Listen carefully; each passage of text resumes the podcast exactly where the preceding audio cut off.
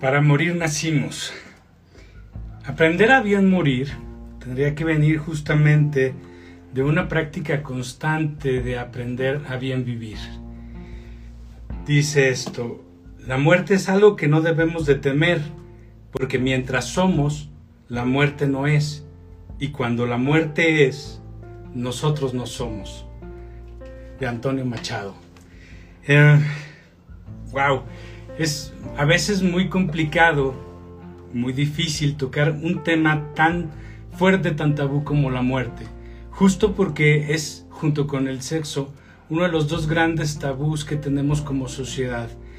Tiene mucho que ver con toda la incertidumbre y con todo lo desconocido que es en sí la muerte, pero es importantísimo que nosotros en lugar de estar evitando hablar de estos temas, sean temas que podamos tener cada vez mucho más presentes, que nos demos tiempo realmente de reflexionar, porque al final es un poco como el dolor. El dolor es algo que tiene que expresarse, se tiene que se, tiene uno que liberar de él, porque si no dentro de uno hace grandes grandes estragos. Hablar de estos temas tiene que ser algo que nos permita dejar de tener miedo y liberarnos cada vez más. Pero sobre todo creo que estos temas siguen siendo tabú por la mala, la mala forma en la que entendemos de por sí la vida, como hemos hablado en estos programas, desde no entender realmente la energía o no entender el amor o el miedo, sino tener más bien prejuicios constantes sobre estos conceptos que nos llevan a esforzarnos y a luchar por lograr objetivos como si eso fuera darnos felicidad y no darnos cuenta que cualquier objetivo en la vida es algo que tiene que ser consecuencia de que nosotros ya seamos felices. Hay una es un pequeño cambio de perspectiva pero que crea una realidad completamente diferente. Eh, voy a estar leyendo porque de verdad tengo mucho que, expresarles y que no quisiera que se me quedara nada fuera. Eh, algo que también tenemos que tener como muy claro y, llevarlo a este lugar de aceptación es que todos vamos a morir y eso es importantísimo tenerlo claro y aceptarlo en una parte de nosotros. Sobre todo yo escuchaba mucho cuando era joven, cuando andaba en los en la adolescencia y luego en los 20 que los jóvenes vivíamos la vida como si fuéramos inmortales, como si la muerte no fuera algo que, que pudiese pasarnos, ¿no? Y parece que muchas veces vivimos esta circunstancia. Hay una historia que me gusta mucho de una mujer en la India que es viuda y tiene un bebé y también se le muere a los pocos meses de nacido y ella no permite que nadie toque a su bebé ni que lo vea, menos que se lo quiten para enterrarlo. Y ella lo que está haciendo todo el tiempo es tratar de encontrar una forma en la que su bebé pueda volver a vivir. Y entonces escucha hablar sobre Buda y le dicen, es un ser mágico, ve, él te va a ayudar. Y entonces llega con Buda y le dice, por favor, quiero que, que sanes a mi hijo, que traigas a la vida a mi hijo. Y entonces Buda le dice que sí, y le pide que le traiga tres, tres, tres este, semillas de, de, mostaza, pero con una condición, que de la casa en, la donde, en donde ella encontrara las semillas no tenía que haber habido ningún muerto, no tenían que haber vivido la experiencia de la muerte. Entonces ella va muy animosa y va puerta por puerta, porque además semillas de mostaza era muy común tener en todas las casas y entonces va preguntando y les va contando a todos que está buscando este remedio para poder salvarle la vida a su hijo. Y aunque en todos lados, todas las casas donde, donde ella tocaba, todos querían ayudarla realmente, pues todos se lamentaban de no poderlo hacer porque eh, si no era un padre, era un hermano, era un abuelo, era un hijo, pero en absolutamente todas las casas la muerte ya había estado. Y conforme esta mujer iba buscando y buscando, empezó a entender un poco lo que Buda trataba de enseñarle y ella misma fue y llevó al bebé y lo enterró en el mismo lugar donde estaba enterrado su esposo. Y cuenta la leyenda que le pidió a Buda ser su discípulo y que estuvo con él hasta el último día de su vida. La muerte es algo inevitable y es parte justamente de la vida. Alguna vez cuando les hablaba de los mayas y de parte de, los conocimientos que podíamos adoptar de las filosofías mayas, era parte este concepto de la dualidad que no era antagónica, no era excluyente, que tampoco era complementaria, sino que existía en paralelo. para ellos la existencia de la vida no podía concebirse sin la muerte, porque las dos ocurrían al mismo tiempo. Era un poco la idea tal vez como de voy naciendo para morir o, o estoy viviendo cada día hasta que se me acabe la vida. Es decir, podemos tener esta idea de que nacemos y ese día comienza la vida hasta que un día se acaba, o que nacemos porque estamos muriendo poco a poco. Pero dentro de este concepto de dualidad de la vida y la muerte, era también aceptar una y otra. Y dentro de lo que esta, esta, esta, este despertar a la conciencia y este entender cómo vibra la energía, en sus frecuencias, y poder más o menos entender un poco de esto, también nos lleva a que la muerte podemos verlo un poco así, pero también entender qué es lo que pasa justamente en este momento de la muerte que es muy importante para romper muchos de los paradigmas que nosotros tenemos y que hemos heredado mayormente, porque podemos ser o no religiosos, pero esta información es colectiva y todos la manejamos y proviene de unos lugares comunes. Pero algo que también me gustaría antes de llegar ahí es entender desde estos conceptos como, por ejemplo, en los mayas, otro en, los druidas, ¿no? Y en muchísimos lados, simplemente que esta no es la información que se le da a todos, que se le permite tener a todo el mundo, aunque hay una información que es la que se manejan a ciertos niveles y es un poco muy parecida a esta que yo les estoy dando, pero que no es la que conviene que tenga la masa, que tenga el populus, porque si no son, dejan de ser controlados. El momento más importante de tu vida es realmente el momento de tu muerte. Por ejemplo, para los mayas y para los celtas también, tenía mucho significado, por ejemplo, ser guerrero, ¿no? Y morir defendiendo tu, tu, tu, nación, tu, familia, ¿no? Tu, tu grupo porque es lo que tú eres.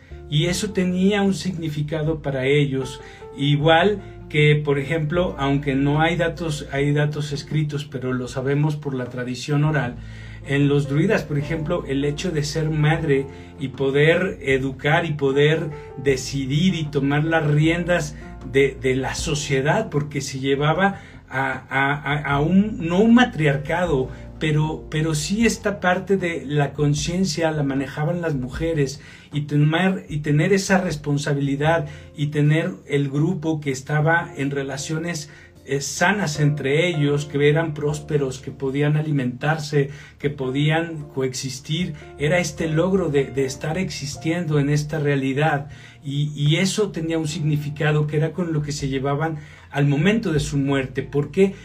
Porque no era solamente el momento de la muerte, es todo lo que tú habías construido en este proceso, porque se sabía que ese momento y la forma en la que tú estuvieras viviendo la experiencia de la muerte iba a tener todo un significado para tu próxima vida. Y aquí eh, vamos a empatar también con conceptos eh, budistas, por ejemplo, como el samsara, porque hasta aquí me gustaría poner una idea en ustedes nosotros, ninguno de nosotros conoce realmente lo que es la muerte, ni podemos tener una aproximación de la muerte, porque nadie que conozcamos, nadie que haya escrito, nadie que haya bajado información, así podamos creer que grandes maestros iluminados, que ángeles, que seres de luz, que vienen y nos dicen lo que pasa después de la muerte, nada de eso puede ser real porque la muerte es justo ese misterio que no puede ser entendido en esta realidad, en esta dimensión. ¿Por qué? Porque pertenece a una dimensión que no tiene nada que ver con esta realidad. Nosotros en esa otra dimensión somos más esta percepción del todo de la información, somos parte de esta conciencia que no tiene que ver con juicios y con morales Y desde aquí tendríamos también que empezar a desmitificar mucho de lo que creemos de la, de la muerte, porque eso que nos da miedo es también lo que nos hace estar experimentando la muerte desde estos lugares de prejuicio, de miedo. ¿Por qué? Porque es lo que nosotros estamos creando en nuestra mente y toda esta información que tenemos lo único que nos crea es experiencias en estos transitar de cuerpo a cuerpo, de reencarnación en reencarnación, situaciones que traemos de alguna forma como un recuerdo, como un sueño de un gran sufrimiento, porque al final nosotros lo hemos ido creando. Lo, lo voy a tratar de explicarlo poco a poco, pero quiero que empiecen a, darle vueltas a esta idea. Eh, eh, atravesar la muerte realmente, llegar a la muerte, es algo que nadie que conozcamos ha podido experimentar. Esa sí es otra dimensión y, y no tiene que ver nada de lo que yo concibo en esta con aquella. Tenemos una obsesión porque, dense cuenta de algo, tenemos una moral que queremos llevar por costumbre, por tradición, por educación, a lo que pasa después de la muerte. Que si vas a ser juzgado, que si vas a aparecer en el mundo de las rosas, que si vas a llegar al cielo, que si la luz, y todo eso son creencias morales, no tienen que ver con la esencia, con la conciencia, todo eso es un reflejo de este mundo material y de cómo lo percibimos. Es que eh, nos, nos, yo sé que nos da miedo a veces porque es eso desconocido y que mayormente lo que sabemos de eso es lo que nos enseñan. Y tenemos, perdonen, pero tenemos muy mal aprendizaje de todo eso. Por ejemplo, vamos a decir, vamos a tocar un poquito de estas creencias. Eh, para empezar, a nosotros se nos ha educado tradicionalmente, por lo menos en Occidente, a creer que la muerte es mala. Que la muerte, de hecho, así lo tenemos eh, los que hemos sido cristianos, católicos, eh, judíos, musulmanes. Bueno, ¿cómo entró la muerte a través de la desobediencia de Adán y de Eva? y entonces fueron arrojados del paraíso y entonces ahora van a experimentar la, enfermedad, van a experimentar el dolor y van a experimentar la muerte. Hay una cita bíblica que dice, el salario del pecado es la muerte en la creencia cristiana Jesús es hijo de Dios, ¿por qué? Porque venció a la muerte, porque regresó de entre los muertos. La Virgen María, que es virgen a pesar de ser madre, este no murió, ¿por qué? Porque ella fue tan pura que concibió al Hijo de Dios. Entonces hay que mandarla al cielo en cuerpo y alma porque no pecó. Y aquí juntamos dos de los grandes tabús, porque uno es la muerte y otro es la sexualidad.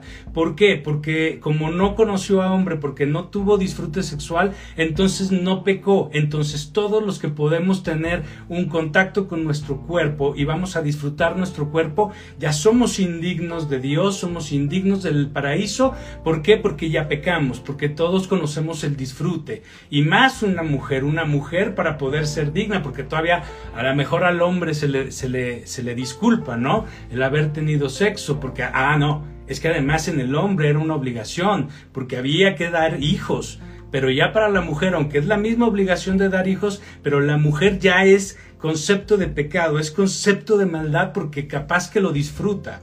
Es decir, dense cuenta de que todas estas creencias al final nos arrojan a aventar una moral después de la muerte y vamos entendiendo todo este fenómeno de la muerte desde nuestros mismos conceptos morales, desde nuestra misma educación de tener miedo, de tener resistencia, y van todos nuestros prejuicios puestos para allá. Y entonces, por ejemplo, les voy a decir, ¿qué pasa? Y que esto es lo que tenemos que empezar a desmitificar un poco. ¿Qué pasa cuando morimos? Está comprobado que hay actividad cerebral incluso horas después de que morimos. Esto de que vemos una luz al final del túnel, ahí primero hay un primado negativo que es una mala educación para poder crear esta idea de la realidad, ¿no? Es decir, la luz es lo bueno. Entonces veo esta luz al final del túnel y es hacia donde tengo que ir porque seguro eso es lo bueno. Científicamente está demostrado que esa luz es la ausencia de sangre en el nervio óptico. Es decir, eso que estamos viendo es porque todavía hay una conexión con el cuerpo. ¿Por qué? Porque todavía el cerebro está funcionando. Todo esto que vemos no es más que efectos de una mente que se está apagando, que está dejando de tener oxígeno, que está dejando de tener sangre y que todavía puede percibir la realidad. ¿Qué es lo que vemos al final del túnel? Pues vamos a ver a nuestros abuelitos, o vamos a ver ángeles, o vamos a ver a Dios, pero además, el cristiano va a ver ahí a Jesús o a los ángeles, ¿no? El hindustán, el, el hindú, el chino, pues va a ver a otra cosa, va a ver a Buda, va a ver algo que para él represente. Pero al final del día sigue siendo una proyección de tu mente y de tu mente condicionada vemos ahí prácticamente lo que queremos ver.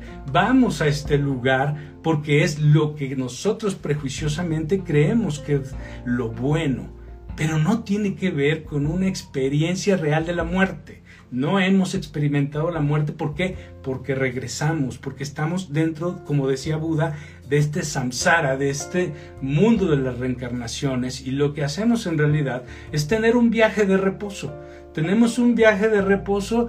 ¿Por qué? Porque al final este cuerpo está diseñado para tener una vida finita y acabarse. Y después lo que tenemos que hacer es tener una continuidad. Y lo que estamos viviendo son como un proceso de reposo entre una y otra, ¿no?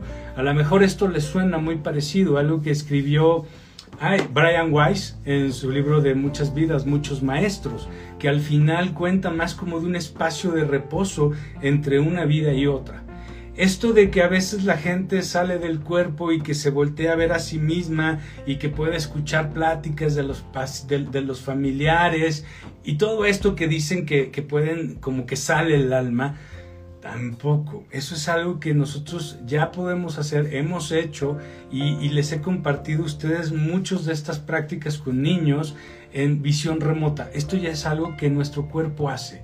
Lo que nosotros vamos teniendo en ese momento es más algo parecido a, este estado eh, que es entre el sueño y la vigilia, que es como medio fantasioso, pero hay como una conexión de realidad, pero al final es una mente. Y cuando yo muero aferrado a mis deseos, a mis miedos, eh, es decir, a lo que conseguí o a lo que no hice, a, la gente que amo, a, mi preocupación genuina desde el amor por las personas que estoy dejando, todo eso al final lo único que está haciendo es que yo esté en lo que hemos hablado muchas veces, que es una vibración de resistencia. Todo se crea a través de la mente. Recuerden una cosa, y lo platicamos en el capítulo que hablamos del karma. El karma en la realidad, en el mundo, en la energía, no existe. El karma también es una creación de nuestra, de nuestra propia mente. Cuando estás en este momento previo, eh, que estás ahí como que se está apagando tu cuerpo, pues obviamente tu apego al dinero, a tus cosas, a tus ideas, a tus creencias, ¿no? Eh, tu, aferrarte por amor, por, por preocupación por tus amigos, tu familia, tu pareja, tus hijos, tus padres, pues todo esto crea una resistencia. Y acuérdense que lo que resiste persiste. Y nos vamos quedando enganchados en esta preocupación, pero al mismo tiempo estamos teniendo una conciencia de que nos estamos yendo, de que algo ya no está funcionando, no, no, no tanto como como que pues tal vez eh, la idea de que vamos a morir o de que estamos muriendo, tal vez sí, pero tal vez lo percibimos igual como un mal sueño, pero eso no indica que no te genere una angustia, un, un terror incluso en ese momento. Lo que va a ocasionar es que tú te quedes en una frecuencia de miedo, por lo tanto, lo que tú vas a crear al regresar se va a parecer esas frecuencias. Por eso en algún momento les explicaba que el karma es como ir en un camión parados, agarrados del tubo, ¿no? En uno de estos camiones de pasajeros, 80 kilómetros por hora, y de repente el camión frena y pues por inercia sales disparado. Es decir, el camión se detuvo, pero tú sigues con el mismo impulso. Entonces, el momento en el que yo estoy muriendo y la forma en la que yo estoy viviendo la experiencia de la muerte, pues obviamente me va a impulsar un karma porque yo ya lo estoy creando desde allí. Por eso es tan importante el momento de la muerte, por eso la preparación de toda la vida para poder llegar a la muerte, para poder estar viviendo esa experiencia en la mayor aceptación posible. ¿Para qué? para justamente saber que ya se acabó. Hay algo que pasa con la muerte y es justo como el fin del mundo. Nada de lo que existió sigue existiendo para ti porque tú ya perdiste esa conexión. Es como si estuvieras viendo tu partido eh, de fútbol o tu telenovela favorita y estás viendo la última escena, el último penalti y de repente se acaba la luz. Pues se va la luz y pierdes la señal y pues ya no sé qué pasó y tengo que aceptarlo.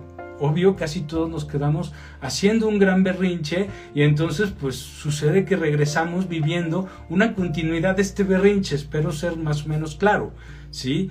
Lo que sucede cuando, cuando yo tengo esta práctica de aprender a vivir, de aprender a estar en la mejor, en la mejor vibración de la energía, que es la aceptación, porque tiene que ser una práctica constante, pues lo que yo me voy permitiendo es al vivir esta experiencia también relajarme y aceptar. Y entonces la realidad que voy a vivir pues en mi próxima vida va a ser congruente con esta vibración que estoy teniendo, hasta que llegue un punto en que yo puedo realmente desapegarme tanto que puedo trascender y entonces sí experimentar la muerte y estar en una dimensión donde yo ya no puedo tener contacto con esta, donde ya no hay un retorno, ya es, es como el paso que sigue, es como el próximo nivel.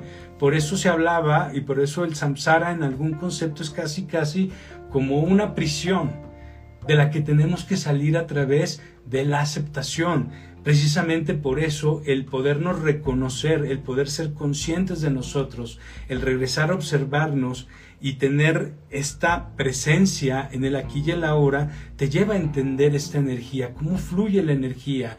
Y entonces te das cuenta que lo único que puedes hacer es aceptar, porque es lo único que puedes hacer en la realidad. Algo de lo que definitivamente sería terrible que nosotros viviéramos y que tristemente es lo que más nos educan, es el arrepentimiento. Yo he escuchado muchísimas veces a lo largo de mi vida cómo te dicen, güey, pues no importa, ya cuando te mueras pues te arrepientes y ya, pues ya te salvaste, ya la hiciste, ya lo lograste. Y pues evidentemente ese arrepentimiento que además es terrible el aprendizaje del arrepentimiento. ¿Por qué? Porque es un sufrimiento del alma por dejar el alma encadenada al pasado. Aún hubiera, aún debí, aún por qué el arrepentimiento es una de las peores vibraciones que hay y realmente engancha tu mente, engancha tu emoción, toda tu atención al pasado y no tienes que estar pensando en eso, te transformas en eso. Por eso es una de las peores. Entonces imagínense vivir el momento de la muerte con arrepentimiento y no nada más de lo que hice, sino además de todo lo que no hice que eso es lo que tal vez nos, nos, nos, toque más vivir a todos. Es el arrepentirme de no haber corrido riesgos, de no haber perseguido sueños, de no haber hecho lo que yo quería hacer, de darle mi poder a todo mundo, de estar buscando que todos me aceptaran sin importar qué era lo que yo quería. Vivimos sociedades donde estamos tan educados a vivir la vida by the book, tienes que hacer esto. Y, lo, y además no nada más es que lo tienes que hacer, es que los demás tienen que verlo y tienen que reconocer que estás haciendo todo eso para que tenga un valor tu vida. Entonces hacemos todo esto regidos por la creencia de que además todo todo mundo me tiene que aceptar, todo mundo tiene que reconocer lo que soy. Y entonces si lo logro malo, si no lo logro peor. Y al final el arrepentimiento lo que te va a crear es este karma. Y sé que muchos podrán pensar, ¿y qué pasa cuando te mueres y ni siquiera te arrepientes porque ni siquiera te das cuenta de lo malo que fuiste? Y ahí créanme que ni siquiera ni siquiera es eres tú creando esto. Es desde tu propia justificación, tu propio pretexto, tu propio darte cuenta que vives en, en el sometimiento de tu ego, pues lo único que te va a traer es que es otra vida donde pues prácticamente no aprendes nada, o sea, te vas de una vida donde no hubo nada interesante, no hubo por qué vivir esta vida, a otra vida exactamente igual de intrascendente, igual de flat, igual de no pasó nada esta vida, viniste a vivir y no viviste, no aprovechaste, no creciste, no hiciste nada, eres igual que en otras vidas. Entonces ahí es donde más nos queda claro tal vez un concepto de karma, pero porque nos vamos quedando ahí. ¿Por qué? Porque cada uno está viviendo la consecuencia de lo que uno se permite crear y lo que vamos creando es lo que vamos observando. Muchas veces todas estas creencias que tenemos de la muerte, pues mm, podríamos pensar que han sido creadas para mantenernos como en un tipo de prisión. Podríamos creer en más eh, teorías conspirativas, pero no es importante. Lo importante es realmente qué tanto tú estás dispuesto a despertar. Primero y más importante que nada, para que puedas disfrutar tu vida, porque al final todo se remite a estar aquí en el presente, en el presente. El presente no solo es el aquí y el ahora, el presente también es cómo suena, el presente, el regalo, el regalo de estar aquí, de estar disfrutando realmente tu vida, la oportunidad que tienes de observar y de sentir todo y desde dónde la estás viviendo e interpretando, desde tus miedos, desde tus imposibilidades. Empieza por aceptar y empieza a ver cómo la vida se transforma. No es algo para teorizar, es algo para vivir, para estar allí. Precisamente por eso muchísimas personas cuando quieren entender la conciencia y solamente lo llevan a un plano intelectual, no, no pasa nada, no hay una transformación. Nadie se vuelve santo solo por leer y por, y por catequizarse. Es la vida la que te va transformando.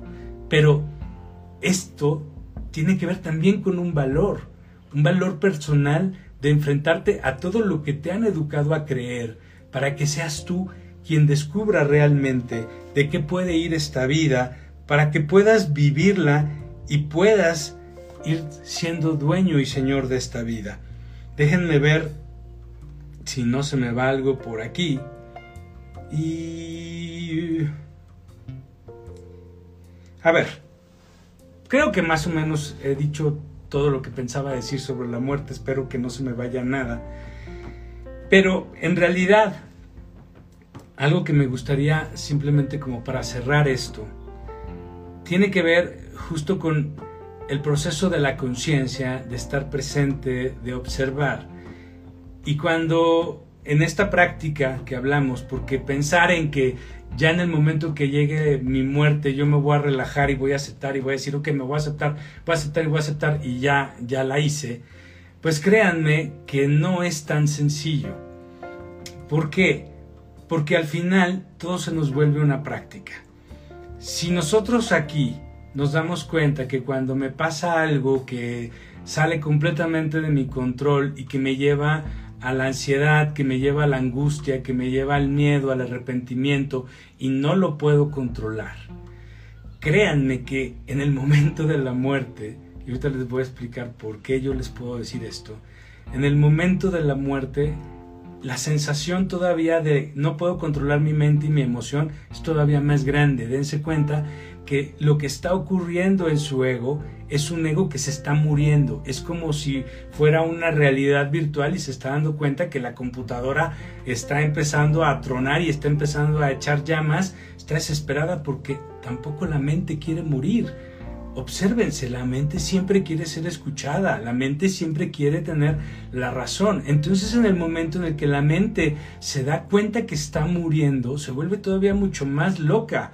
Por eso mucha gente también ve toda su vida pasar, empieza a obsesionarse con la idea, ¿y qué va a pasar? ¿Y qué, y qué, qué me voy a suceder? Y es muy difícil es una situación de tanto pánico que precisamente cuando se ve esta luz al final del túnel, la desesperación y las ganas de correr a este lugar son enormes. ¿Qué es lo que estamos haciendo? Pues nosotros mismos nos estamos regresando al samsara, porque es un poco como de no quiero soltar el mundo material, no quiero soltar la realidad, quiero regresar a arreglar cosas, quiero regresar a ver que todo esté bien. Nosotros creamos nuestra realidad todo el tiempo, incluso en el momento de la muerte. Es que, y esto es parte de lo que no nos dicen, esto es parte de lo que no nos educan. Tú eres responsable de tu proceso incluso en la muerte. Tú sigues siendo esta conciencia que está observando. estás observando incluso en el momento de la muerte cómo tu mente se aloca y eres tú quien decide si puedes estar realmente como el observador, así como cuando estás en tu práctica diaria de meditación o te vas en este ruido y te vas en esta locura. Ahora imagínate tener toda esta locura y además estar viendo como un monitor de una computadora que se está apagando y empezar a ver rayas y empezar a ver luces o empezar a ver formas que se desfiguran. Y entonces si en mi cabeza tengo la idea de, del infierno y del demonio, pues ya estoy viviendo en el infierno, ya no me salvé, ya ni siquiera me hicieron juicio, me mandaron directo al infierno y empiezo a tener más miedo y más miedo y más miedo hasta que el miedo se vuelve algo terriblemente difícil, se vuelve realmente algo trágico. Y en esos minutos u horas que tú puedes estar en este proceso entre que tu mente termina de apagarse, pues obviamente puede ser esta percepción de que existe algo parecido a un infierno, parecido a un purgatorio, de donde vienen muchas de las creencias que tenemos en esta dimensión y que no tienen que ver con la muerte, tienen que ver con este proceso de pausa que es diferente. La muerte sería una cosa que no conocemos, les digo, pero sobre todo es darnos cuenta de algo. Cuando yo estoy en mi práctica de meditación constante, cuando yo estoy meditando y que les digo que estar presente,